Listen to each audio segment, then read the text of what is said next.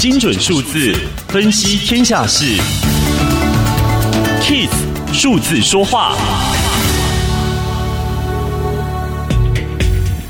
炒房再起，扩散七都，全台二十五区预售屋房价狂涨。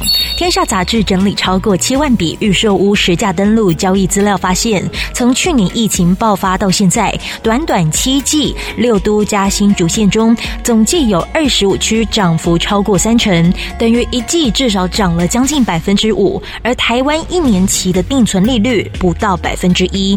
找出一年来预售屋大涨价的地区，发现疫情期间涨最多的前二十名当中，以台中、台南、高雄领军，跟二零一五年时房价狂飙只限于台北市跟新北市这样大不相同。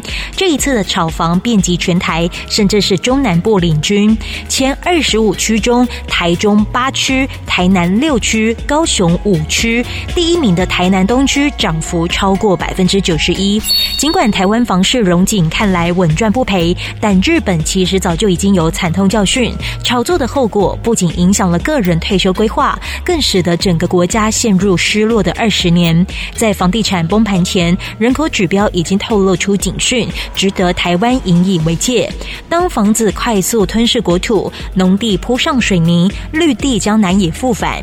老得快的台湾会不会步上日本泡沫化后尘呢？连东京、大阪等六大城市房价都下跌了，这是台湾必须面临的决策，也是政府责无旁贷的责任。